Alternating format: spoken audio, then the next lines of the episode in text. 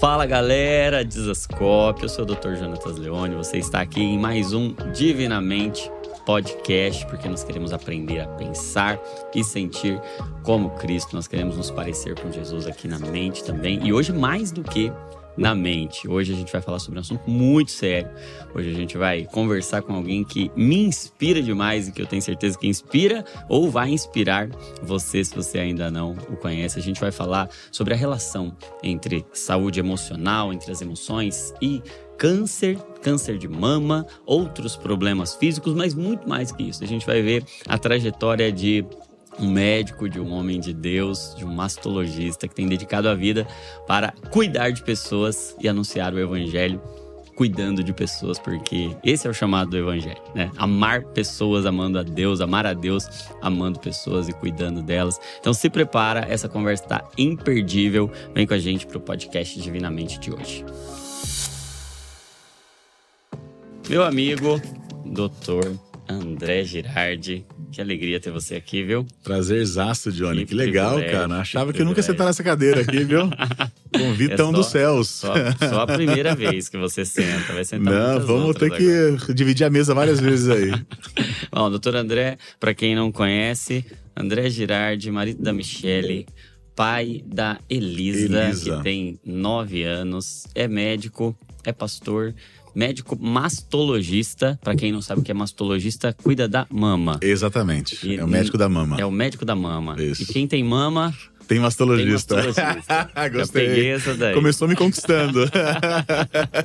Vamos falar muito sobre, sobre isso. Vamos falar muito sobre assuntos sérios, né? Sobre câncer de mama. Sim, sim, Vamos sim. falar sobre outros problemas da mama e de tudo que isso envolve, ou de tudo que está envolvido nesse universo da mulher, da mama e do evangelho, de como a gente lida com isso, de como a gente enfrenta, de como a gente cuida. Tem muita conversa, muitos testemunhos, muita com certeza. coisa pra gente conversar. Com certeza. Tenho certeza que vai nos inspirar bastante, né? E quero falar com você aí que é já um fiel espectador do Divinamente, ou que é a primeira vez, enfim, você que é abençoado por esse conteúdo, já aperta no curtir já já deixa aí o seu, o seu like para esse conteúdo abençoar muitas pessoas. Eu tenho certeza que essa mensagem pode ser esperança, pode ser cura, pode ser vida, pode ser muito para muita gente. Então você curte para alcançar mais pessoas e não deixa esse conteúdo ficar só em você. E quero aproveitar também para falar com você que eu estou muito feliz porque está nascendo essa semana um, mais um filho, mais um sonho do coração, que é a comunidade Divinamente. Comunidade Divinamente. Divinamente vocês conhecem já, né? Nasceu como um quadro aqui do YouTube para falar sobre a mente de Cristo como resposta para as dores da nossa mente, como é que a gente enxerga o sofrimento mental a partir da mentalidade de Cristo. Mas Deus tem nos mostrado que é mais do que isso, que é um recurso terapêutico para a igreja, para a maturidade emocional da igreja, para a igreja estar preparada emocionalmente para tudo que Deus tem para ela. Então Deus tem nos conectado, nos feito encontrar tanto pessoas, profissionais, líderes, pastores e pessoas que querem expressar a mente de Cristo. E eu descobri uma coisa: ninguém muda sozinho.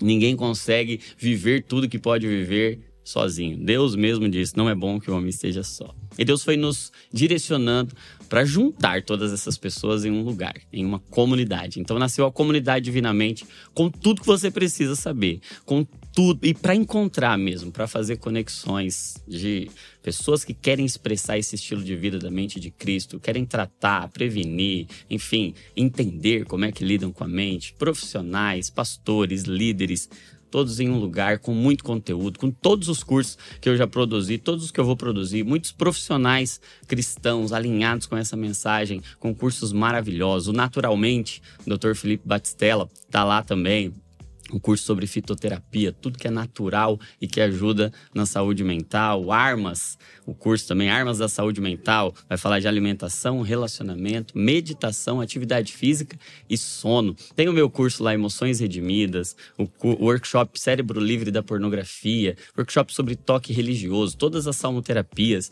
live toda semana e tudo isso por um valor muito, muito, muito baixinho, acessível demais, porque foi algo que Deus colocou no meu coração. É para ser uma ferramenta de graça, para ser acessível para todo mundo, porque a igreja precisa disso. Então o link vai estar tá aí para você conhecer E eu espero você lá fazendo parte dessa comunidade. Vai ser muito legal ter você lá, beleza? Te espero lá. Meu amigo, doutor André Girardi, como eu amo te ouvir. Que prazer, Sou muito abençoado cara. pelos seus vídeos no Instagram. Jesus já fiquei, purinho. Já fiquei sabendo que você em Taubaté é muito famoso pelo seu cuidado humanizado, pela forma como você trata as pessoas, que todo mundo fala muito bem de você. A grande coisa é você conseguir zerar a tua, tua natureza para Deus aparecer. Eu tava comentando esses dias, até falei aqui pro, pros meninos que tirando Jesus da minha vida fica um nada. Então, quando eu permito que Jesus trabalhe e não atrapalho ele, a gente começa a ter um trabalho relevante. É, se esvaziar para que ele enche. É isso aí. Tem, é isso aí. Ele tem aparecido através de você. Graças a Deus. Isso, tanto lá em Taubaté, nos testemunhos de quem convive mais de perto, como na internet também. Muitos Graças vídeos. A Deus. Talvez você até já tenha visto algum vídeo. Se não viu, precisa ver conteúdos de dentro do centro cirúrgico, é do hospital, enfim, experiências que você vai tendo ali. É, você sabe, Johnny, que infelizmente, cara, na nossa profissão, é raridade médico que é. professa fé abertamente, Exatamente. né? Exatamente. Então, isso é uma coisa que é, é, é, acaba sendo uma aquela mosca branca, aquela coisa mais rara. É. E a gente tem que aproveitar que a gente está nesse. que Deus tocou na gente e tem que divulgar o nome dele de uma forma irrestrita, né? É, e você tem feito isso. Graças com, a Deus. Com, com muita diligência. Que legal. é muito gratificante Graças ver. Graças a Deus. Eu, eu, me sinto muito feliz também, como mais um dos poucos médicos cristãos, ou talvez dos poucos cristãos que professam assim sim, de forma sim. mais, mais aberta, sim, né? Que falam disso de forma pública. É isso e, e eu vejo você usando de situações dolorosas sim. e por vezes muito sensíveis para levar a mensagem que é a resposta para as dores deste mundo e para as maiores sensibilidades, que é a sensibilidade, a compaixão, a empatia que há em Cristo, essa, é, essa vida que procede mesmo em meio à morte, que nasce de dentro da morte, que ressurge mesmo em meio a dores e problemas Perfeito. como o câncer. Você consegue levar vida e Cê gerar esperança. Você sabe, Johnny, que eu, que eu, no meu carimbo, tá meu nome, meu CRM, embaixo Jesus é a cura. Que demais. É, eu, eu, eu, eu, já fui já fui acionado algumas vezes de uma forma subjetiva, extraoficial, para eu tirar isso. Mas como não chegou nada por escrito ainda do CRM, eu tô, tô tranquilo em relação a isso. E você sabe que é muito interessante, porque quando eu coloquei isso daí no meu, no meu carimbo, eu queria divulgar, mesmo que eu não sei palavras, com uma, que a pessoa levasse aí uma informação para ela e até caísse no coração ela soubesse disso. E passado alguns meses que eu coloquei no meu carimbo, minha filha adoeceu. Então, como se, como se eu tivesse que dizer para mim mesmo: agora é hora de você mostrar que ele é a cura. Uhum. Agora é hora de você pegar. Agora bateu em você. e Jesus foi super fiel, cara. Na verdade, o fato de, de eu ter passado por uma experiência tão louca na minha vida pessoal, eu consigo hoje entender perfeitamente, por experiência, que Jesus é a cura mesmo. E você, é... quando a sua filha adoeceu, a gente já vai falar um pouco sobre isso. Sim. Você já era mastologista. Sim, ela do, eu, eu, eu, acabei. Eu, eu, eu me, terminei minha, minha formação em mastologia em 2005. Tá. E ela adoeceu em 2017. Então você já lidava com esse Sim, já, já, já, já, já. Já estava do lado de cada mesa. Sim, sim, sim. E aí sim. você foi pro lado de lá Exatamente. da mesa. Isso. E aí conta como é que é para um médico Cara e para alguém que professa a cura em Cara Cristo. Como foi? Sua filha tinha dois anos. Dois anos e dez meses. Meu Deus, cara. É, ninguém imagina o que é isso. Eu costumo falar para quem passa por isso assim: é, só nós sabemos o que, o que tá acontecendo aqui, é o sentimento que a gente tem. É, foi um dia que eu, que eu tinha uma cirurgia marcada, uma quarta-feira, dia 11 de janeiro. A cirurgia marcada e por um, qualquer motivo burocrático, é, é, foi cancelada a cirurgia, porque não chegou material, enfim. Daí eu passei a manhã brincando com ela. Minha filha tava super normal. Super. Tinha feito é, natação um dia antes, tudo normal.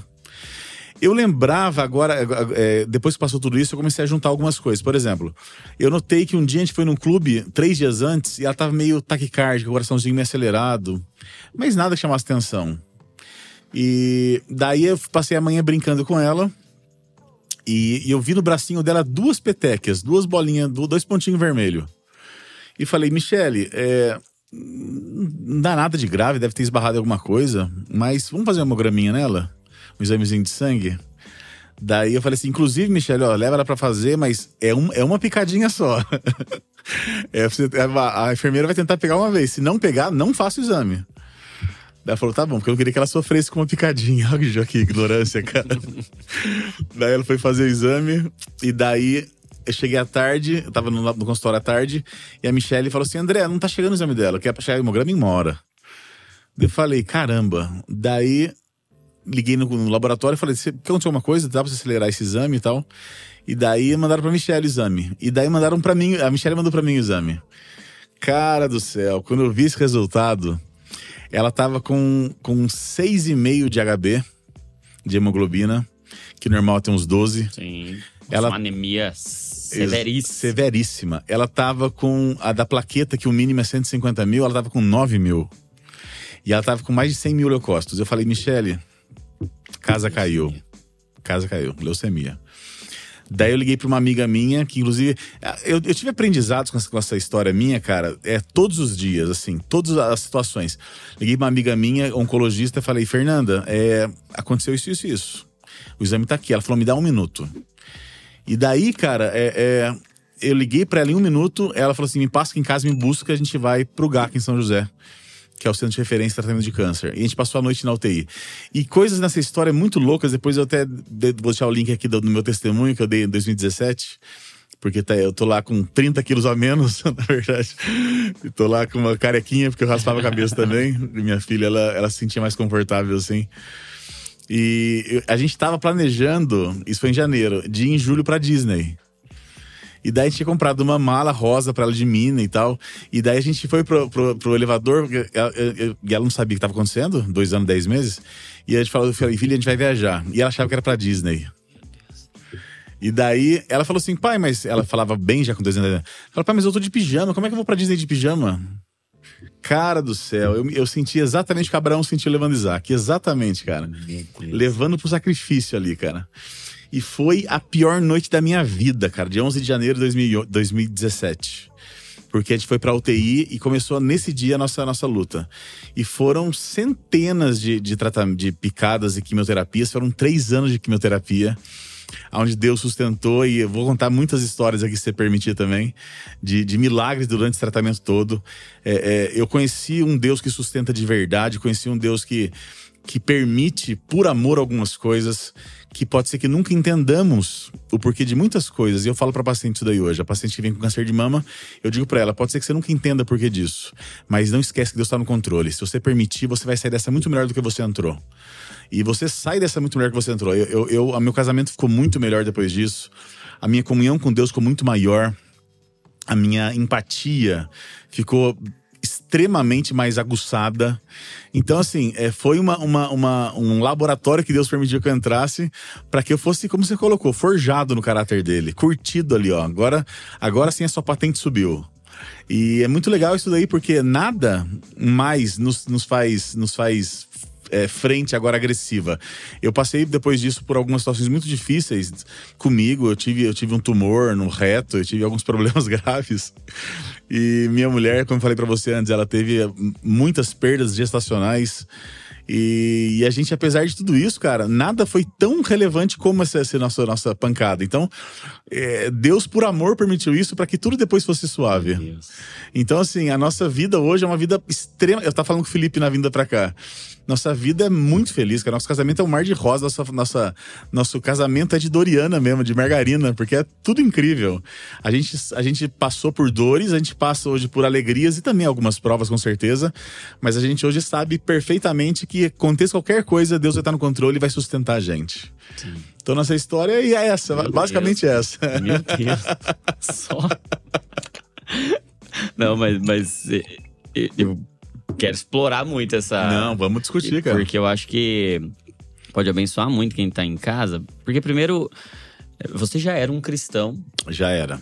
Maduro, já tava no carimbo lá, Jesus. Sim, é sim, sim, sim. Já sim, era sim. alguém dando testemunho. Sim. E talvez na nossa cabeça, e não sei se na sua já passou, mas na minha já passou muitas vezes, que por sermos cristãos a gente tem alguns privilégios às vezes, a gente tem algumas imunidades espirituais e a gente de alguma forma estaria imune de algumas das dores, né? É, você sabe, cara. E aí não. que que é, Deus ele foi tão tão tão destro em permitir comigo isso daí, porque veja, eu tinha uma vida muito já é, é, moralmente adequada. Então, é, as pessoas não entendiam como que Deus poderia permitir isso em mim que tinha uma vida reta. Uhum. Como se fosse uma troca. Estúpido isso, mas as pessoas pensam isso, que, que Deus ele, ele, ele deve alguma coisa pra gente. Eu tive essa semana um caso, não sei se você já vai ver um vídeo que eu fiz, de uma paciente que ela passou com outro médico antes de mim e ela tinha perdido um filho também de leucemia. Há, há pouco tempo antes dela descobrir esse tumor dela. E daí o médico falou assim: ó, é, é, o seu problema ele vai ser resolvido porque Deus te deve isso. E assim, eu falei para ela: ó, Deus não te deve nada. Deus não te deve nada. Deus ele já fez tudo por você que foi dar o filho dele por você. Então, agora você deve, deve se você for esperar uma, um brinde dele para você segui-lo, você vai ficar esperando. Que você tem que buscá-lo, não porque ele pode te dar, mas pelo que ele é. E a nossa conversa foi em cima disso. A gente conseguiu mostrar para ela, é, devido a essa colocação tão estúpida do médico, que ela poderia sim passar por uma dor e outra dor por cima e mais uma dor ainda, e Deus continuaria sendo fiel. Então, é, é essa a nossa história, a nossa história de prova pessoal, ela permitiu que a gente tivesse um olhar muito mais aberto, Sim. muito mais amplo. E como você falou no começo, é, é, você só mostra seu amor a Deus pelo amor ao seu irmão. Não existe uma, um amar a Deus e você odiar seu irmão. Não existe você amar a Deus e não cuidar da igreja. Meu pai até fala, meu pai aqui é nosso pastor sênior lá em Taubaté que, que quanto mais maduro você é, é quanto mais você cuida das pessoas. Uhum. E cuida não enquanto médico, assistencialista, mas cuida enquanto, enquanto irmão mais velho. De assistir, de abraçar, de saber que a pessoa tá com dor, de, de assistir nas suas carências, assim, né?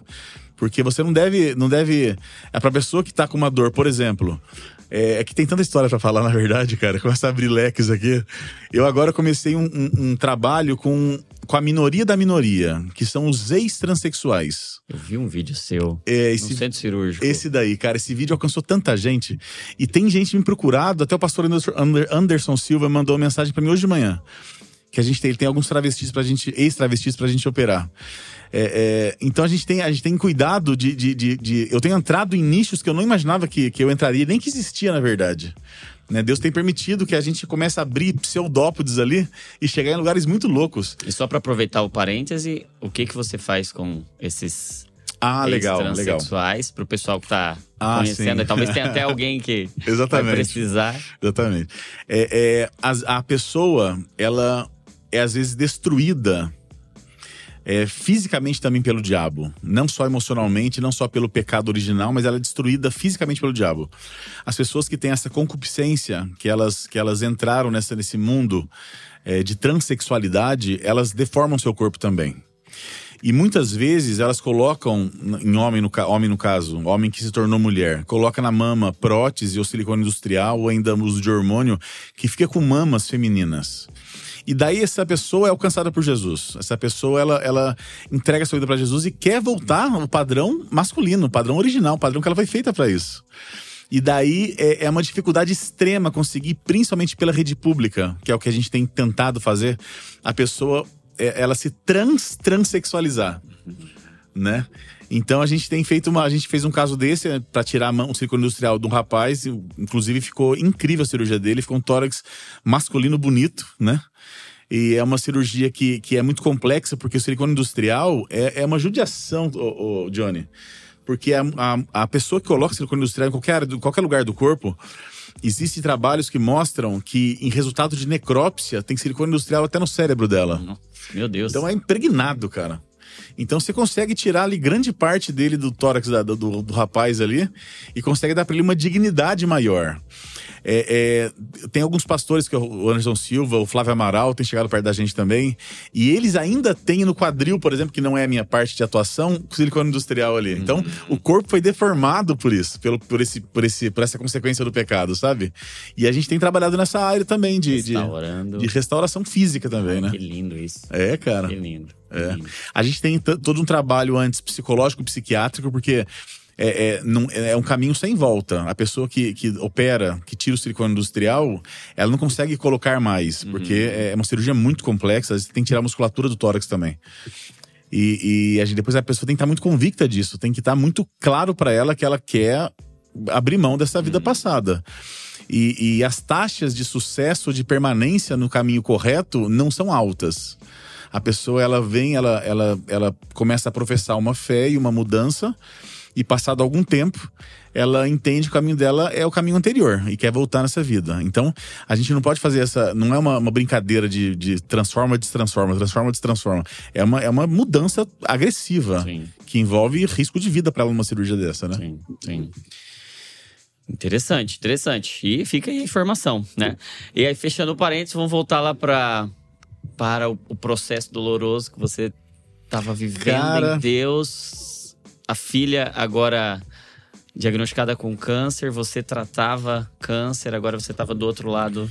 Cara, é muito louco, mesa. cara. Como, como é, é- o versículo posterior ao batismo de Jesus é que ele foi levado pro deserto para ser tentado. Pelo Espírito. Pelo Espírito, pro deserto. pra ser- Exatamente isso, pelo Espírito.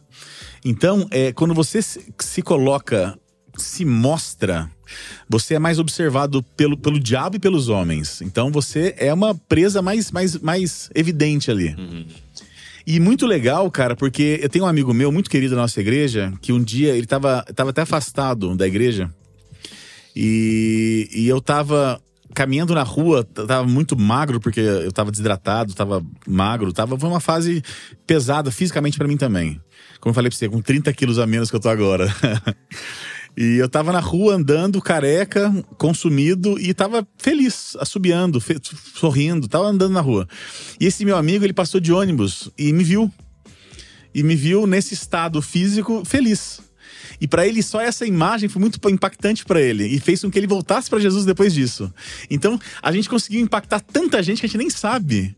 Pessoas no hospital. Teve um mês lá, Johnny, que oito crianças morreram é, é, em, em- em poucos dias e com problemas iguais da minha filha. Então, oito crianças, assim.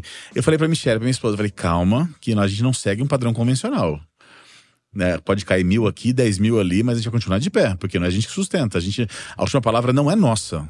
É, eu tenho observado hoje na minha vida médica muitos milagres que as pessoas tentam justificar de alguma forma. Mas assim, é- é, é, é injustificável algumas coisas. A gente sabe que se não for pelo milagre, pela ação de Deus, isso não tem explicação nenhuma. Uma vez, é, é, tem, como eu falei, tem muitas histórias, então você vai ter que me, me conduzir aqui. Vai, vai, vai contando, vai contando. Depois a gente volta, mas eu, eu quero saber todas as histórias bom. mesmo e eu tenho certeza que vai abençoar todo Abençoa, porque são, são histórias de. É Deus purinho. Uma vez, cara, a, a minha filha fazia quimioterapia pelo portocate, Uhum. pelo aparelhinho aqui no peito. E entupiu dela. E quando você foi põe um portocate, você tem que colocar um caninho, pra explicar pra quem não sabe o que é isso, é um dispositivo que ele vai até o coração. Pra quimioterapia não acabar com o braço e fazer por aqui. E daí o portocate dela entupiu. E quando, e- quando você usa o portocate, você in- inutiliza a jugular. E eu não queria inutilizar a outra jugular, porque se entupiu, tem que trocar e por aqui. E ia ser outra cirurgia, outro impacto, outro tudo. Cara, a gente. A gente Deus ele sabe de tudo. Se ele permitisse que acontecesse. é, de acontecer isso, se ele permitiu isso, tá tudo certo, tá bom. Então somente morreríamos, tá tudo certo. e daí eu lembro que a gente, a gente passou pela. Tentou, tentamos demais, mas muitas e muitas e dezenas de vezes desentupir esse portocate. Fomos em vários vasculares pra não precisar, cara, tirar esse portocate por outro. E daí a gente tava a igreja inteira orando por isso, a gente buscando o milagre, porque é, não tinha mais como fazer. É, é, os médicos eles estavam fazendo além do padrão normal do protocolo, por eu ser médico também. E daí a gente foi pra cirurgia, e era cirurgia. E a minha filha foi entubada, eu tava na sala de cirurgia, e ela tava entubada, a, a, a médica assistente tinha aberto já o portocate novo, material aberto na sala. E o médico, o médico vascular que ia trocar o porto tirar o velho por o novo, ele tava na sala e falou assim: André, vou escovar então, você fica à vontade aí. Eu falei, lógico, ele ia se paramentar pra cirurgia. Eu falei, doutor, só mais um detalhezinho, eu disse com toda reverência pra ele, que era um médico é, conhecido lá no lugar, na época, mais velho que eu, inclusive. Eu falei, a gente tá crendo no milagre ainda. É, tenta mais uma vez, por favor. Ele falou assim, André, isso é desnecessário. Porque a gente já testou muito, você tem alguns laudos aqui que mostram que tá entupido. E eu falei, doutor, mas a gente crê no milagre, tenta mais uma vez. E minha filha entubada lá. Ele falou pra enfermeira, chamava Dani, falou: Dani, é, eu sei que não precisa, mas o André faz questão, tenta mais uma vez. E ela funcionou e funcionou o portocate velho, cara. E eu comecei a gritar na sala, falei, Jesus curou minha filha! E gritando ali, todo mundo não entendendo por quê. E o médico, como assim funcionou? E não precisou reoperar. E ela tava entubadinha ali já, cara. Eu falei, Deus do céu, foi, que milagre é esse? E gritei, liguei pra Michelle, aquela loucura toda no centro cirúrgico. Daí ele falou assim: ele foi, fez um monte de teste lá e viu que tava funcionando de verdade, para não ter dúvida. E daí abortou a cirurgia, acordou minha filha, estubou minha filha. E daí minha filha tava, tinha, na época tinha três anos já, tinha passado dois meses. E daí ela foi pra RPA. E eu falei, filha, Jesus esteve aqui. E ele curou você. E ela falou, ele teve aqui, pai. Ele teve. Ela falou assim, por que ele não esperou e brincou comigo? Ela perguntou. Falei, filho, ele teve aqui, ele vai voltar para conversar com você, fica tranquila tal. E foi uma loucura, demais. cara. Eu passei por umas situações, cara. Uma vez, ela, tá, ela passou você, você, me interrompe se eu estiver falando demais, não, por favor. Por favor, não para de falar. Uma, uma vez, cara, a gente, a gente passou é, 11 dias internado porque ela não estava comendo nada, nem bebendo água. Então, ela para não desidratar, ela ficou 11 dias internada tomando soro. E não e até Nutella, que ela, que ela mais gostava, ela não conseguia comer, porque ela tinha dor na garganta. Foram 11 dias, Johnny. 11 dias onde ela, dos 25 quilos que ela pesava, tava com 16 já. Era só o filezinho do grilo ali, só a capinha do Batman. Uma judiação, cara. Era, era criança somaliana. Criança desnutrida e desidratada. Judiação. E eu e Michele lá, sempre de joelhos, sempre buscando, sempre orando, sempre agradecendo a Deus. Nunca questionamos nada disso. Nunca, cara. Inclusive, uma vez, no, no começo da luta, eu falei, Michele, e se Deus permitisse? Michele é mulher de Deus, cara. Michele foi uma parceira que Deus me deu pra vida que eu vou falar pra você uma coisa. É, é como tudo que eu recebo, imerecido. Parceirona. Depois eu vou te contar a história da Michele também. Porque é uma história, a história minha com a Michele é incrível. E eu falei, Michele, e se Deus falasse isso pra você? vamos tirar a doença da Elisa e colocar em outra criança? O que, que você diria para mim? Ela falou, André, claro que não. Se é, eu não sou melhor do que ninguém, se Deus permitiu isso pra gente, é porque tem que ser pra gente. E a gente passou sem nunca reclamar, cara. Deus sabe, você vai ver isso no céu um dia. A gente nunca reclamou disso, cara. E, e foi, foi momentos que eu, eu nunca chorei perto delas. Eu chorava todo dia no banheiro. Mas perto delas nunca, porque tem que ter alguém forte. Tem que ter alguém conduzindo ali, porque eu sabia que se eu fraquejasse, elas quebravam. E Deus permitiu ali que eu mostrasse força sempre perto, perto delas. Daí ela tava internada, com, perdeu muito peso, 16 quilos, tomando sorinho só tal. E tinha tomado, cara, mas todo antibiótico de espectro super amplo. Todos, cara. E tomou antibiótico, tomou antifúngico, tomou tudo e não melhorava, cara. Depois de 11 dias internada, o médico falou assim: André, vamos para casa? Porque, de repente, é, é, ela em casa ela consegue comer alguma coisa, porque tão, não temos perspectiva mais. Já tinha acabado todo o antibiótico que poderia ser usado. E a gente foi para casa. E, e, quase que como morrer em casa, sabe assim? E eu falei, desse dia eu cheguei pra Michelle e falei, Michelle, é, nada nos pertence, mas vamos entregá-la de novo. Não dá mais, eu não, não consigo mais sustentar essa história, né? Da gente orou, a gente entregou a Elisa. E a gente estava vendo, vendo um programa, um programa de, de, de que um pastor lá. É uma coisa que, que muitas convenções evangélicas não gostam e não é perfil nosso, mas nesse dia em especial era um pastor que estava orando lá tal, e ele, ele convidou a colocar o copo de água ali, sabe assim? Não é um perfil nosso, mas enfim. Eu falei, tá bom, Michele quis muito, eu falei, não vou deixar abrir mão disso. Daí a gente colocou lá, orou tal. E daí é, a Michelle deu pra ela tomar a aguinha, da aguinha depois da oração, né? Até foi engraçado que eu falei assim, Elisa, essa aguinha aqui, Jesus que mandou para você. E ela falou, não, mamãe, eu vi você pegou na torneira, ela disse. e ela tomou a aguinha e dormiu. E foi dormir no quarto e tal. Eu falei, Michelle, é, qualquer momento a gente pode perder Elisa. Qualquer momento a gente pode pode acordar sem ela, né? Chegou nesse. Chegou nesse ponto, cara. Para mim era game over. Vocês é. terem visto. Não, ela, ela, é, cara, se você visse ela, eu, eu tenho algumas fotos que eu faço questão de não ver mais. Mas assim, é, são situações bizarras, assim. E daí ela dormia com a Elisa, eu dormia em outra cama para poder olhar a Elisa melhor. Eu saía cedo para trabalhar. E daí, é, é, cara, era 5 e meia da manhã, a hora que eu acordo. Eu acordei e isso você vai saber no céu também que é verdade com uma palavra. Eu acordei com a seguinte palavra, que a palavra me acordou: pneumociste.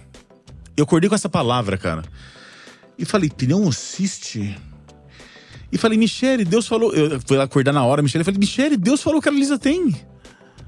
Porque eu tinha todo um background já que podia me dar essa palavra como resposta, mas Deus ele usou isso daí e falou para mim verbalmente. Eu ouvi, cara, eu ouvi. E daí eu falei, Michelle, eu sei que ela tem. E eu fui na farmácia, o remedinho besta, que é Bactrim, remedinho besta. Fui na farmácia com. Antibiótico que ela usou dos mais altos. Os mais tops, cara. Baixo, é isso daí. Baixíssimo espectro. Baixíssimo, serve pra nada quase. Daí eu falei, Michelle, eu sei que ela tem.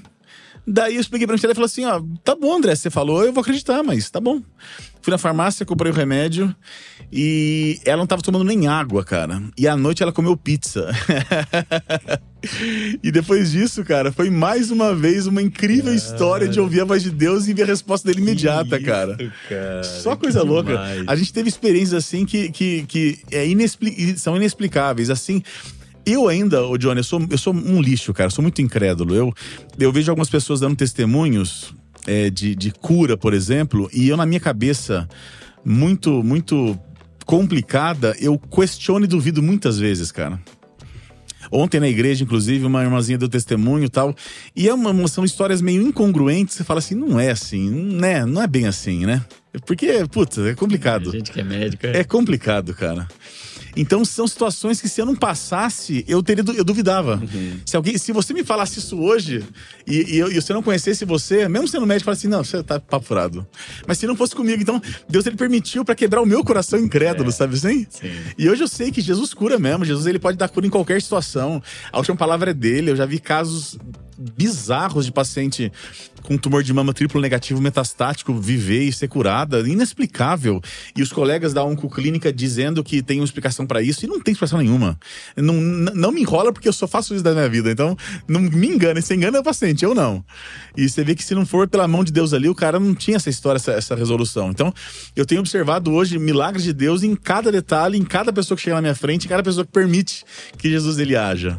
Cara, Incrível. Que demais, cara. Que demais. Incrível. Que demais. É. E aí, essa dor toda, ela formou muita coisa em você. Muito formou. do homem de Deus que você é, do pai que você é, do médico que você Sem dúvida. é. E você já lidava com câncer, lidou de um jeito muito diferente com câncer e continuou lidando posteriormente com, com câncer. E aí eu queria aproveitar a sua expertise de mastologista para a gente trazer esse claro. assunto, porque é um assunto que é, é presente e você estava até me falando algumas estatísticas aqui no, no, nos bastidores. Eu queria até que você falasse um pouco dessas estatísticas. É um assunto muito presente no nosso dia a dia, cada vez mais presente. E nós, por vezes, cristãos, temos uma tendência a sermos menos cuidadosos, menos prudentes do que aqueles que não são cristãos com relação à saúde do nosso é. corpo. E você é um médico, um homem de Deus que pode falar com a igreja também, que está vivenciando esse, esse tema. Câncer de mama, hoje é o câncer mais presente na, na mulher? Como é que é em termos de estatísticas, Legal. prevalência? É, hoje em dia, no mundo, são 2 milhões de casos de câncer de mama por ano. No Brasil, são 75 mil. É, a cada quatro cânceres femininos, um deles é de mama. No mundo. No Brasil, a cada três. Como eu coloquei para os meninos ali, a cada oito mulheres que você conhece, uma vai, ter câncer de mama durante a vida. É Meu muito Deus, frequente, é cara. E, e, a nossa grande expectativa é que a pessoa descubra quando ainda é subclínico, quando ainda não existe caroço. É, é falado muito a respeito de prevenção, mas a gente sabe que é uma doença que, se for aparecer, não tem como ser prevenida de verdade. Então tem que descobrir cedo. É, um quarto das mulheres, elas infelizmente não têm sucesso no tratamento. A grande maioria dessas mulheres é porque descobriu tarde o problema. É, é uma doença que, que, tirando os câncer de pele, não melanoma, é o câncer mais frequente. É o câncer que é, é number one, é top 1. E infelizmente, é difícil uma família, Johnny, que não tem alguém com câncer de mama ou alguém próximo com esse problema. Uhum. Então, assim, é um problema que tem sido muito frequente mesmo e muito, muito próximo. É, a estatística mostra também, Johnny, que é, a, das mulheres com câncer de mama abaixo de 35 anos, elas representam mais ou menos 5% do total. Na nossa região, e aqui a gente está em Bragança, que é até próximo, esse número é muito maior. Eu diria que na minha região de Taubaté, 15% dos cânceres são em pacientes mais jovens. Essa semana passada agora tive uma, uma, menina que ela foi por prótese de mama numa idade fora do rastreio, ela tinha 24 anos, tem 24 anos, e o cirurgião plástico achou um carocinho e tirou. E o carocinho, que não era nem palpável, mostrou um sarcoma, que é uma, um tipo de câncer de mama muito agressivo. E é uma menina que estava me amamentando ainda, uma menina super jovem, 24 anos de idade, que vai ter que passar por um tratamento violento agora. Então, é, é, é, eu, eu operei minha afilhada uh, um ano passado, com 32 anos de idade. Que, como descobriu muito cedo, a gente conseguiu curá-la com cirurgia, sem precisar fazer químio, rádio, nada disso. Então a gente tem como hoje resolver problemas com poucas nuances agressivas, mas desde que descubra cedo. Sim. Passou da bola, passou do time, perdemos. É complicado. Tem que ser quanto mais precoce, melhor. Quanto antes, melhor. Até o slogan da sociedade desse ano. Quanto antes, melhor, né? Sim, porque até a gente usa muito o termo prevenção ao câncer de mama. Isso. Mas na realidade, o que essa campanha de conscientização busca fazer não é a prevenção primária, que é evitar que um problema aconteça. É a prevenção secundária, Perfeito. que é descobrir Perfeito. precocemente, é o Perfeito. diagnóstico precoce. E é talvez a coisa mais importante que a gente possa Não conscientizar. dúvida. Não tenha dúvida. Então, quem tem mama tem um Mastologista. e não, não há uma faixa etária que possa Hoje dizer. tá complicado. Ó. O pico do 40% é abaixo de 50 anos. É, de uma forma errada, o SUS ele orienta que a mulher comece a mamografar com 50. Hum, É, visto que já passou quase metade dos casos de, de câncer de mama que por isso é rastreado antes. A Sociedade de Mastologia é, orienta que comece com 40 anos. De uma forma extraoficial, a gente começa com 35. tá. Porque a gente sabe que, que é uma mama que normalmente a mulher teve filhos já, mama mais gordurosa, você consegue ter um alcance melhor no sentido de rastreio. Mas é, começar um rastreamento tardio ou não fazê-lo, esperar aparecer caroço para descobrir, visto que um quarto das mulheres descobrem a doença com caroço, e isso já é tardio, é, você perdeu um tempo, um, um tempo de ouro para você curar isso daí. Então, é, é- eu falo para quem tá nos ouvindo aqui, viu, Johnny? É, irmã querida, amiga querida, pelo amor de Deus, faça mamografia. Se você tem mais do que 35 anos, você precisa fazer esse exame. Ninguém pode fazer por você, mas você pode estar evitando uma morte precoce simplesmente com uma mamografia. É um Mas- exame barato. Exame barato. A gente, o exame de mamografia hoje, o custo dele é 40 reais. Os laboratórios cobram média de 100 reais, 150. Isso não é, não é muita coisa. A mulher gasta muito mais com frivolidades aí. Então, é um exame tão importante, cara. E se bem avaliado, ele consegue evitar que ela morra dessa doença. Então, se. Eu, eu até tenho colocado alguns posts nesse sentido. É, é, não faça por você, faça por quem você ama ou por quem ama você. Se você vai fazer falta pra alguém, faça esse exame. Sim. Né? Sim. E pensando agora em, em fatores de risco, quais são os principais para o desenvolvimento? Diz que É. a gente descobre É. quem teria, muito Isso provavelmente tem. Mas quais são os principais fatores de risco que talvez levantem maior atenção? Tem alguns que não são evitáveis. Por exemplo, o fato da paciente ser mulher não é evitável. O fato dela ter histórias familiares também não é evitável. O fato dela ter mama glandular ou densa não é evitável. Hum, É, o fato dela envelhecer não é evitável. Então isso não tem como mexer. Mas tem como mexer na questão muito importante, obesidade. A gordura abdominal, ela produz estrona, que bombardeia a mama. É, é, sedentarismo. A gente sabe que a mulher que é sedentária, de uma forma muito clara e exponencial, ela tem um risco maior também. É, consumo de, de hormônio ou de álcool em qualquer quantidade. A gente sabe hoje que, até 2019, a gente dizia que a pílula anticoncepcional, que é largamente usada, ela era inocente para mama. Saiu um trabalho sueco gigantesco em 2019 que mostrou que depois de 10 anos de uso, durante toda, durante toda a vida, somado o tempo de uso, deu 10 anos, ela passou a ser alguém de risco. Não é um risco muito grande, mas é um risco maior do que a população normal. Então, assim, é- é, se ela fizer isso, ela consegue baixar 40% do teu risco real de câncer de mama. Não tem, não tem como zerar o risco? Não tem como zerar o risco. Até como uma cirurgia que você faz, uma mastectomia redutora de risco, chamada erradamente profilática, mas que até começou a ser mais conhecida com a Angelina, Jolie. Jolie. É. é uma cirurgia que ela baixa para 1% o risco de câncer. Porque para você não ter nada de glândula, você, você tem que ressecar, sua, tirar sua mama da clavícula até a costela. Isso não é possível. Então, você, para tirar, deixar só o envelope de pele para o plástico trabalhar ali, você deixa 1% de glândula. Então, eu não tenho, nesses 21 anos de formado, é, é, é, nenhum caso que, que, o tumor tenha aparecido, mesmo com mutação genética, em mulher que deixou esse 1%. Mas assim, é, é, é, a mulher que tem mutação, isso é, tem indicações precisas para você dosar isso, se ela não fizer a cirurgia, o, a chance dela ter câncer de mama é 80%. Então a gente tem hoje muitas armas, viu, Johnny? Muitas armas, cara. Eu até, eu até falo para quando eu vou dar, dar algum tipo de, de palestra, ou até reflexões na igreja, eu coloco isso. As mulheres urbanizadas, e até principalmente as que estão em regiões onde tem acesso, elas são indesculpáveis indesculpáveis. Uma irmãzinha nossa lá, ela, ela, ela tem uma lesão, ela chegou até mim que ela tem um caroço na mama e ela não quer buscar porque Deus vai curar. Eu disse, claro que Deus vai curar, mas da forma que Ele quiser. Uhum. É, é, é, você tem que tirar a primeira pedra da porta do túmulo e, e o milagre Deus faz. Caramba, não é, é, A pessoa acredita a Deus coisas que você pode fazer. A gente, a gente não ora para tomar esse copo de água, porque é uma coisa que a gente pode fazer. É natural. A gente ora, é natural. A gente ora por coisas que a gente não tem acesso. É, deveria ser mais frequente, com certeza, mas é, buscar fazer mamografia e ter mastologista, isso tá na sua mão. Tá ali disponível. Tá ali né, franqueado para uma mulher urbanizada. A cada 10 mamografias no Brasil que deveriam ser feitas, uma delas só que é feita, 10%. Esse, esse, esse dado bizarro pós-pandemia ele não é por uma falta de aparelhos, é por falta de gestão. Uhum. Porque a gente está num lugar em São Paulo, aqui no estado de São Paulo, que é privilegiadíssimo.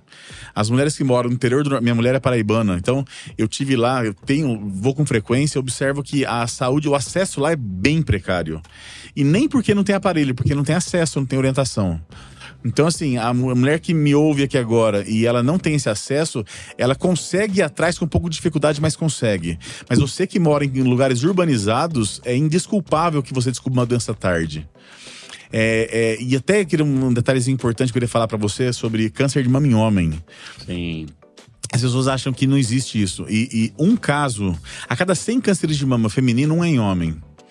E acontece que esse caso de câncer masculino costuma ser sempre tardio, porque nós homens Sim. somos ignorantes também.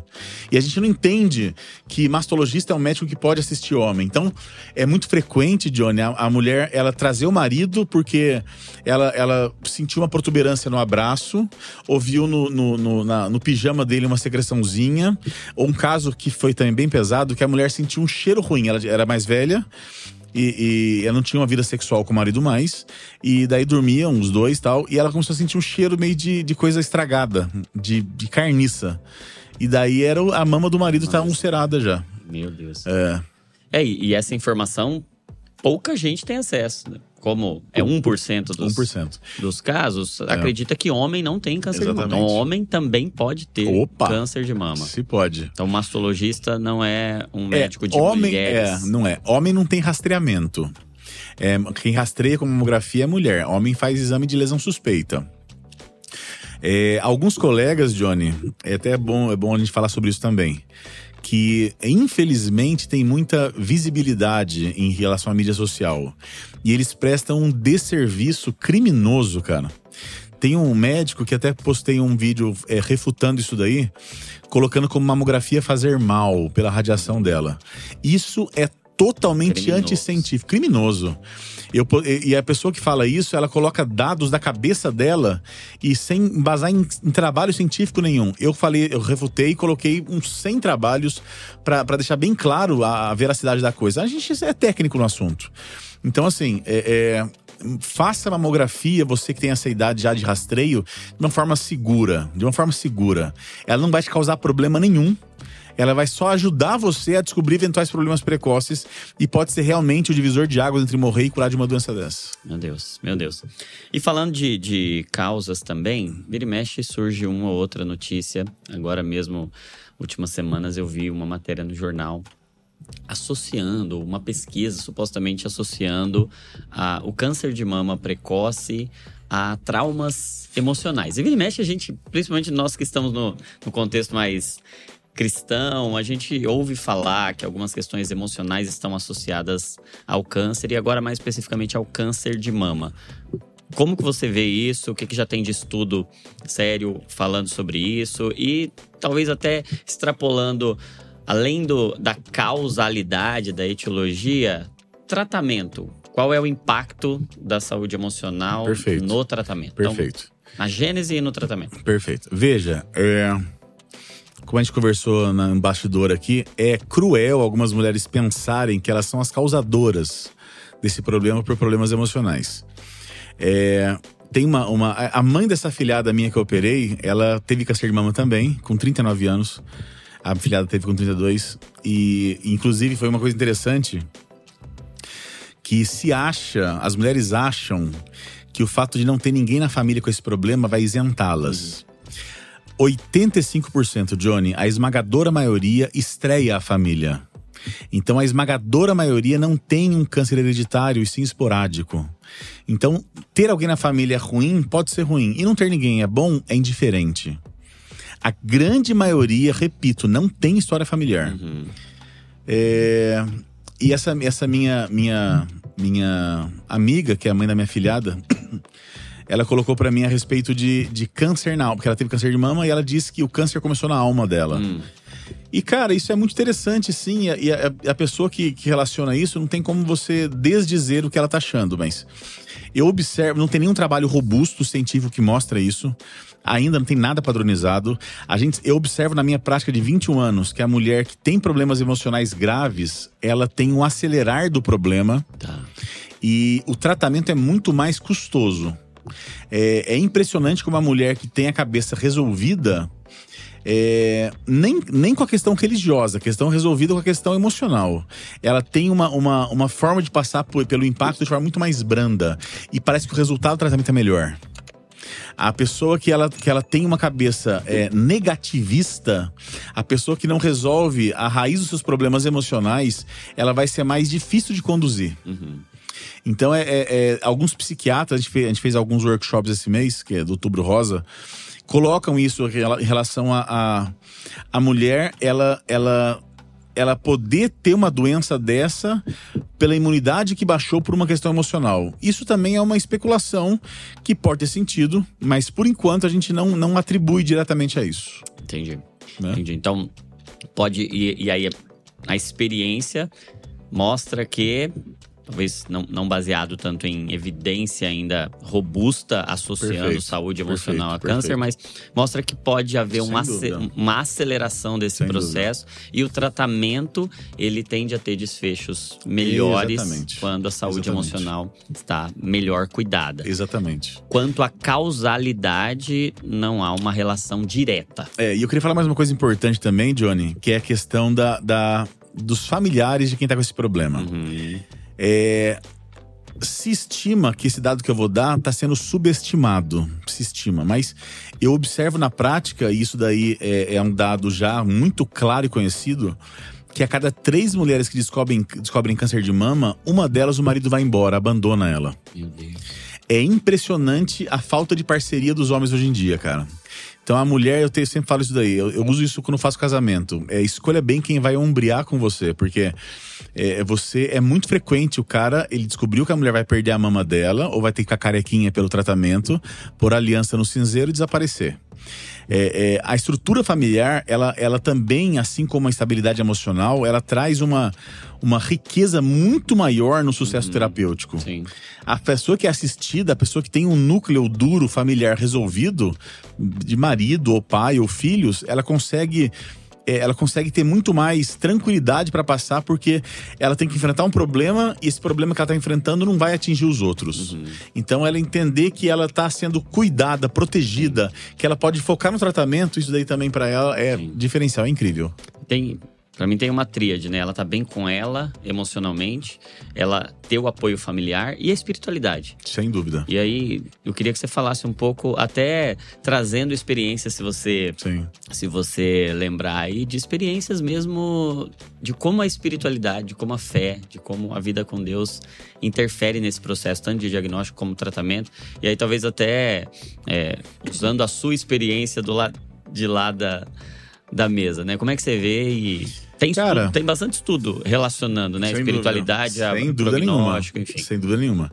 É, é, eu tenho o maior milagre que eu tenho visto no dia a dia hoje, ô Johnny, é da mulher ela ter a certeza de que ela não é uma, uma obra do acaso, não aconteceu por acontecer. Ela entender que Deus está chacoalhando, como fala em Hebreus, ele está abalando o abalável para ficar o inabalável. Eu creio que até essa questão do Covid que aconteceu foi uma permissão de Deus para chacoalhar muita estrutura e mostrar realmente, é, é, é, colocar os pingos nos is ali, sabe? É, eu observo que muitas mulheres elas têm se entregado de verdade para Jesus, aquelas que já proferiam uma fé de uma forma 007 escondida, ela conseguiu agora se mostrar e ela conseguiu sair do armário espiritual, vamos dizer assim, porque ela entendeu que o Deus que permitiu é o Deus que vai curar.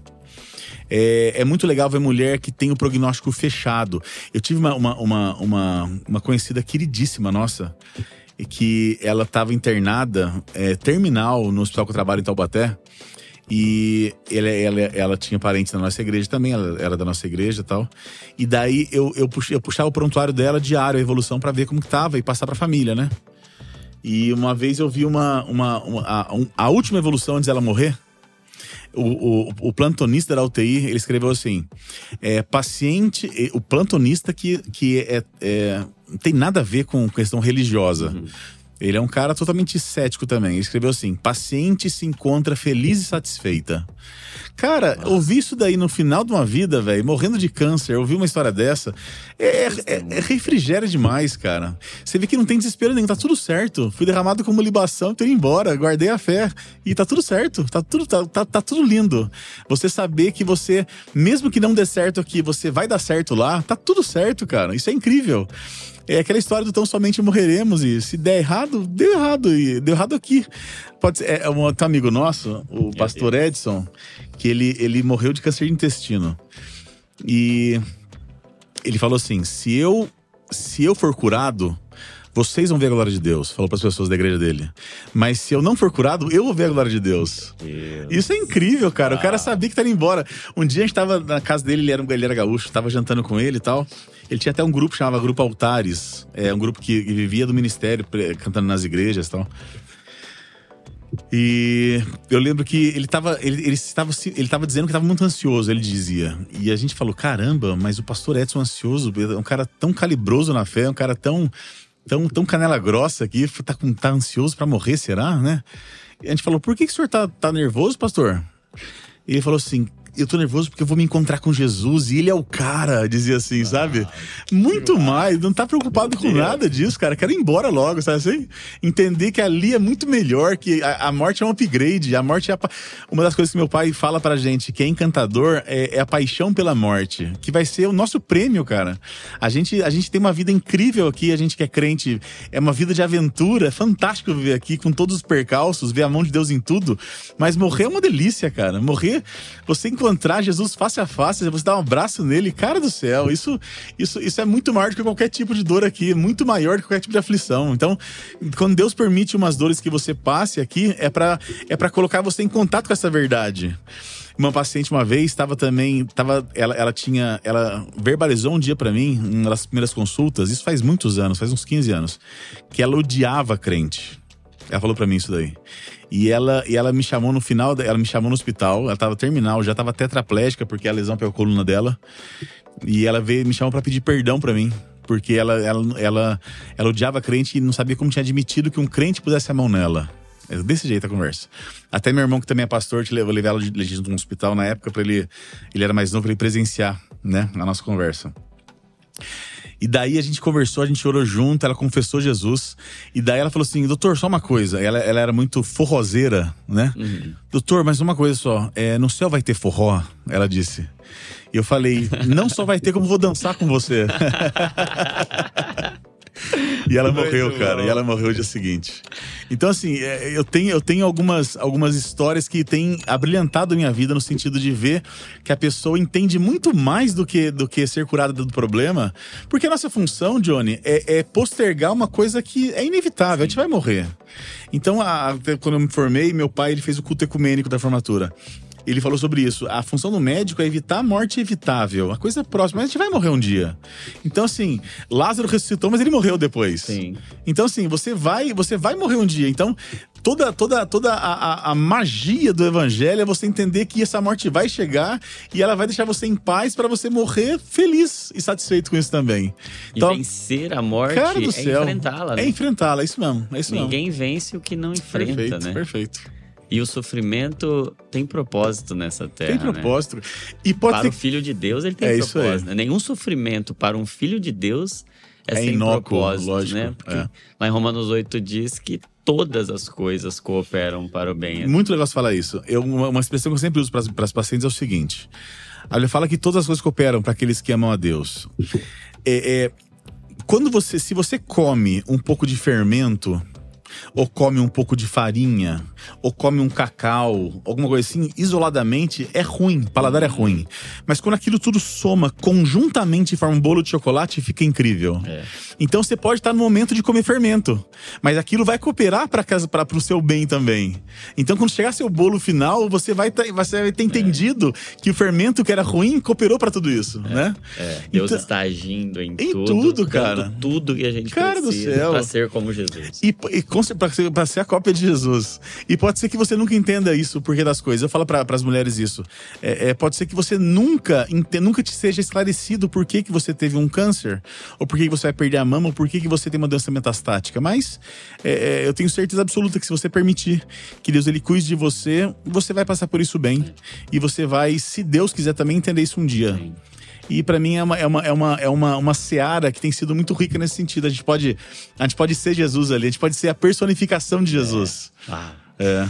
Como o Tim Keller dizia, né? Saudoso Tim Keller, que Jó nunca viu a razão do seu sofrimento. Ele não teve a resposta, né? Não tem resposta, Mas ele cara. viu Deus e isso É. bastou, né? E eu acho que o nosso papel como igreja é mostrar Jesus isso aí, é para quem aí. tá procurando a resposta e às vezes É não aí. vai ver a resposta. É isso aí. E o que vai curar não vai ser a resposta, talvez o que vai curar vai ser a revelação de Jesus como cura, né? E isso Cara, transcende a morte. Transcende a morte. É, é isso, transcende a morte. Conhecer Jesus como uma pessoa e não como um conceito, cara. Isso é, isso é incrível.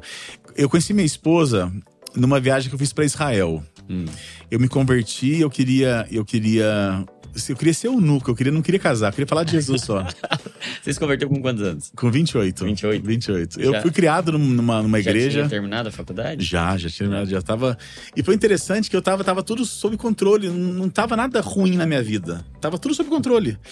E Jesus veio de uma forma tão irresistível pra mim, cara, que eu, numa pregação que meu pai tava fazendo, inclusive, eu, eu vi que tudo aquilo era verdade, que ele tava vivo de verdade, que eu ia perder o avião, cara. Eu não ia estar com ele pra sempre por dureza do meu coração. E eu pedi pra Jesus pra ele me aceitar de volta e ele me aceitou de volta. Então, pra mim, é, é- a, a minha experiência não é de eu aceitar Jesus, ele que me aceitou, sabe assim? E daí eu falei assim: quero vir pra falar de Jesus. E falou: quero começar esse ministério indo pra Israel. E, e olha que coisa de louco, cara. Eu peguei, eu, eu, eu queria, por uma meninice minha, conhecer Israel antes de começar a viver efetivamente o evangelho. E eu queria viver para o evangelho, o ministério de Paulo. Ponto final. Quero ser solteiro e falar de Jesus. E daí eu peguei e fui para todas as agências em Taubaté, até tá falando pro Felipe na vinda para cá. É, e via uma agência que tinha, que contemplava as minhas duas semanas de férias. E que eu tinha escolhido duas semanas, isso em 2000 e já- já era, tinha três anos de convertido, 2010. E nenhuma agência tinha, cara. E não tinha tanta coisa online como tem hoje naquela época, 15 anos atrás quase. E daí eu fui na internet e escrevi assim, viagem Israel. E apareceram um milhão de opção. E eu cliquei numa aleatória, que era uma agência na Paraíba. E daí eu cliquei nessa agência e na minha ignorância, a Paraíba não, não era um polo de viagens, eu não sabia nada, ignorante total. E eu liguei lá, falei assim, deve ser golpe, pensei eu. E daí atendeu lá da, da Paraíba e falou assim, não, deve ser cartão clonado, o cara de São Paulo ligando pra cá. Enfim. Daí eu fechei a viagem pra Israel. E no aeroporto, eu, eu, eu vi a Michelle, minha esposa, que era a, a, a guia da viagem. E Deus falou pra mim muito claro, assim, você vai casar com ela. E eu falei pra ela, sem conhecer, que eu ia casar com ela. E a gente casou em oito meses, cara. Foi uma, uma história de louco, assim. E nessa viagem pra Israel, a gente eh, tinha uma guia lá, uma das guias falava assim: não, porque todos aqui pregamos o amor. E Jesus é amor, então se a gente prega o amor de qualquer forma, é, tá certo. E a gente, a gente a gente falando com ela, escuta, é, é, você tá errada. O amor não é um conceito, é uma pessoa. O amor é Jesus. Você não tem que conhecer um conceito de amor, é, qualquer forma de amor, como fala o a música. O amor não é Deus. O amor Deus não é, é amor. Cara, é isso aí. É isso aí. Então a gente tem, a gente tem, tem entendido, conhecer essa pessoa, tem pregado essa pessoa. A, o maior milagre que existe é um homem como nós é, se ajoelhar perante outra pessoa, se humilhar perante Jesus, pedir que Jesus seja nosso dono, nosso Senhor, sejamos escravos dele no sentido de, de, de, de, de, de condução. E ele, pela gentileza enorme dele, fala assim: tudo bem, é, eu não chamo você de escravo, chamo você de amigo. E a gente andar junto e ele fazer milagre na nossa vida. Uau, uau. Demais, hein? Então, conheceu a esposa, Israel, indo pra Israel, oito É. meses depois estava casado. Casei oito meses. Que E o casamento de, de conto de fadas, cara. Legal. Nosso casamento é incrível. Minha mulher é paraibana, ela veio pra cá. E o engraçado é que nunca teve, teve dúvidas que ela viria pra São Paulo. Porque ela podia. Normalmente você vai pra onde a mulher mora, né? Você, o homem vai, o homem. E não, cara, sempre foi tudo tranquilo. Ela veio pra cá, foi tudo suave, o casamento foi perfeito. A, a adaptação à cultura foi difícil no começo, porque parece que não, mas é muito diferente a cultura de uma mulher paraibana com um homem paulista. E hoje em dia tá totalmente. É, é, é, é- é uma, meu casamento é uma referência no sentido de, de dar certo o que Jesus faz. Que. A gente é casado não pro nosso usufruto, mas para fazer o que Deus manda. É, é, é a aliança. Ah, é um, é um absurdo isso, cara. Ah, o amor acabou, acabou o casamento. Eu falei, não, o amor é- o, o casamento não é pra gente, é pra Deus. Então é a aliança que sustenta o amor, não o contrário. Acabou, cara, acabou a conversa. Muito Dá uma água pra mim, por favor. Por gentileza. Profundo isso, cara. Graças a O Deus. casamento não é o amor que sustenta a aliança, Sim, cara. é a aliança que sustenta o amor. É isso aí. Meu Deus, meu Deus. E se você pudesse deixar uma mensagem hoje para quem vai nos assistir, para a Igreja de Jesus, um- algo que Deus te mostrou ao longo dessa jornada e que você gostaria de, de compartilhar com todo mundo que está nos ouvindo, talvez a, a sua mensagem. Se você pudesse deixar uma mensagem para ficar registrada, qual seria? Gente amada, gente querida, é, vocês terão dores. A nossa vida será uma vida de dificuldades. Em nenhum momento foi prometido a ausência de problema, mas foi prometido pelo Senhor que Ele cuidaria da gente nos problemas maiores. E pode ser que você esteja agora no momento bom. E, e se Deus permitir que você tenha esse momento bom por muito tempo, eu oro por isso também. Mas de forma natural, para ajustar a sintonia fina sua com Deus, é natural que você passe por permissões de Deus difíceis. E quando você passar, você vai questionar muitas coisas, isso também é natural e honesto. Mas eu te falo como alguém que trabalha com isso todos os dias, alguém que vê pessoas sofrendo todos os dias, alguém que sofreu bastante também. Que se você permitir que Jesus seja o centro da sua vida, se você permitir que o seu nome esteja escrito na palma da mão dele, se você tiver comunhão com o Altíssimo, se você tiver o joelho dobrado em prol de se entregar para ele todos os dias e nada seu não for consagrado a Deus, você vai passar por isso. Pode ser que você passe como uma coisa que deixe marcas, deixe cicatrizes, mas é um capítulo da sua vida que se você escrever da forma correta, com Deus pegando na sua mão e você escrevendo, vai ser o capítulo mais lindo da sua vida. E você vai sair dessa muito melhor do que você entrou. Eu falo isso porque eu saí de um câncer da minha família, da minha filhinha, e hoje eu sou muito melhor do que eu era antes, no sentido de ser minha, anulado a minha vida para que Deus fizesse a obra dele na minha vida. E eu dou hoje, ouça isso que loucura, graças a Deus, porque ele permitiu que minha filha tivesse câncer. E hoje em dia eu falo para você que tá passando por isso, ou para você que vai passar por isso e guarde na tua cabeça isso. Deus, ele está com você e ele em nenhum momento ele é mal. Se ele permite uma coisa ruim, é porque ele tem para você muito melhor coisa lá na frente. Permita que ele trabalhe por você, permite que ele lute sua guerra e você vai sair dessa com certeza muito mais enriquecida do que você entrou. Em nome de Jesus. Amém. Meu amigo, meu amigo, eu vejo que você carrega uma autoridade. Amém. Graças Que a vem Deus. da experiência. Graças a Deus. E nós, como igreja, precisamos aprender a sofrer. Amém. Isso aí. Gostei, gostei. Jesus. Vou levar essa, gostei. Jesus veio como homem de dores para ensinar a sua igreja, o seu corpo, que por meio do sofrimento Deus também é glorificado, né? Também Amém. pode ser glorificado. Eu vejo que você carrega por meio de uma vida com Deus. E eu, eu penso que a, a, autoridade nasce nesse útero da experiência mesmo, né? E você carrega essa experiência, que é uma mensagem que a igreja de Jesus precisa. E você está abençoando a igreja. Eu queria louvar o Senhor Amém. pelo seu ministério, pelo que você tem contribuído, pelo que Deus gerou em você. E eu queria que você orasse por nós como igreja, orasse por todos aqueles que estão sofrendo. Vejo em você uma, uma autoridade. Vai que você orasse. Tenho certeza que o Espírito Santo vai visitar muitos ambientes agora Amém. com o consolo Amém. dele. Amém. Porque a promessa seria essa. Vai Amém. ter aflição. Amém. Mas eu vou estar lá com você, o Consolador estará lá, né? Então, por favor. Doce Jesus, ô oh, querido Pai, ô oh, Senhor, ô oh, Senhor, muito obrigado, Jesus que o Senhor tem se revelado para os seus, Pai. O Senhor tem permitido que nós, na nossa na nossa arrogância, Pai, na nossa dificuldade em entender as coisas, o Senhor tem permitido que nós possamos conhecê-lo de verdade. E o Senhor tem transformado nossa mente e nosso coração, Pai. Muito obrigado, Jesus, porque fazemos parte de uma, de uma trama incrível que o Senhor faz.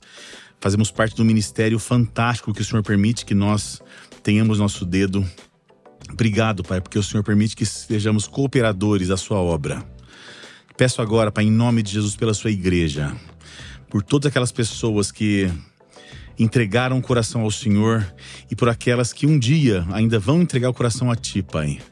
Que elas vão te conhecer como Deus verdadeiro, como Senhor que que largou toda a sua glória no céu e encarnou aqui para nos mostrar de uma forma palpável o que é o amor. Que o Senhor possa, Pai, nesse momento, em nome de Jesus, entrar em cada coração e lar que nos ouve aqui agora, Pai. Que cada pessoa que está orando comigo agora, em nome de Jesus, ela seja impregnada pelo seu espírito, Pai que seja tudo isso que ela ouviu até então seja verdade, que ela possa ter a convicção da sua presença, de que o Senhor é um Deus que de forma silenciosa trabalhou até hoje, que o Senhor permitiu que ela tivesse viva e passasse por problemas agora, que o Senhor tem cuidado de uma forma às vezes silenciosa e oculta, Pai que o Senhor tem permitido as provas na vida dessas pessoas, para que elas te conheçam cada vez mais como um Deus que liberta. Obrigado, Pai, por tantos presentes, Pai. Obrigado por o Senhor ser tão fiel, independente da nossa infidelidade, Pai. Que o Senhor possa proteger cada uma que me ouve aqui, cada família aqui, Pai. Proteger de acidentes domésticos, proteger de traumas, proteger de, de dores, proteger do maligno, Pai. Em nome de Jesus que todas as pessoas que me ouvem agora, Pai, possam ter mais uma fagulha do seu amor, uma gota do seu amor, Pai, porque é apenas uma uma sombra das suas costas pode transformar nosso rosto, Pai. Por favor, nos transforme, Pai.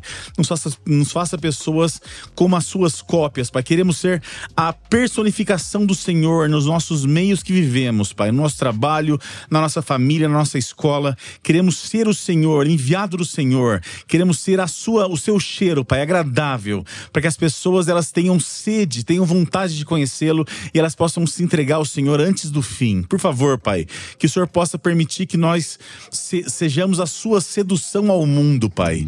Que não nos contaminemos, Pai. Que nossa, nossas vestes estejam brancas, que no dia da sua volta, ou do nosso encontro com o Senhor nos ares, que nesse dia, ou do nosso encontro com, através da morte física, Pai, que o Senhor nos encontre aprovados, Pai. Muito mais do que usados da forma que nós achamos que devemos ser, que sejamos aprovados pelo Senhor, Pai. Queremos encher nosso cálice com tudo que o Senhor tem para nós. Queremos os seus dons dons, Pai. Queremos manifestar tua presença, queremos ser pessoas transformadas pela sua graça, pessoas que entendem que não tem nada de bom para dar-lhe em troca e pela sua misericórdia, permitem que o Senhor invada a nossa vida e seja luz no nosso vaso de barro, Pai. Por favor, nos transforme, Pai, nos ajude, nos cada vez mais, Senhor, nos conquiste, Pai, porque somos pessoas falhas, pessoas ruins, pessoas fracas. Que o Senhor possa, pela sua misericórdia, mais uma vez, Pai, ser em nós cada vez mais real real e presente, que possamos ser as suas cópias nesse mundo mal, Pai, que sejamos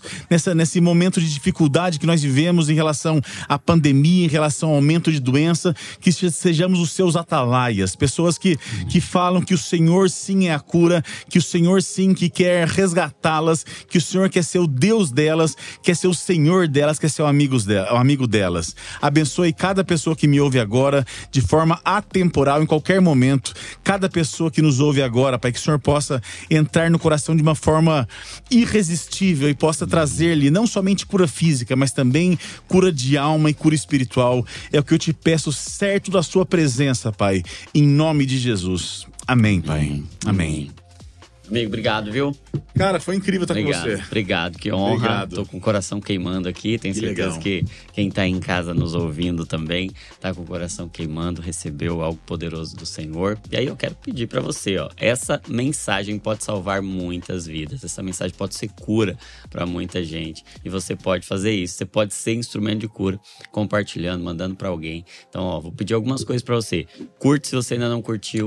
Deixa um comentário com o que mais te impacta impactou e tem muita coisa impactante nesse podcast. Então você vai comentar aí qual foi a história, qual foi a parte que mais mexeu com você, porque eu tenho certeza que seu comentário aí também vai edificar muitas pessoas, vai abençoar alguém. E aí, ó, Comunidade Divinamente, o link vai estar tá aí embaixo. Vem conhecer, tenho certeza que nós juntos ali, caminhando juntos, vamos experimentar coisas incríveis do Senhor. Vai ser cura para a igreja de Jesus. Não se esqueça que toda emoção é um convite para oração.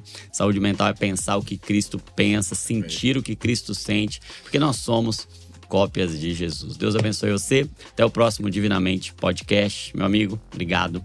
Obrigado, Johnny. Tamo junto até o céu, cara. Tamo junto até. Valeu. Valeu.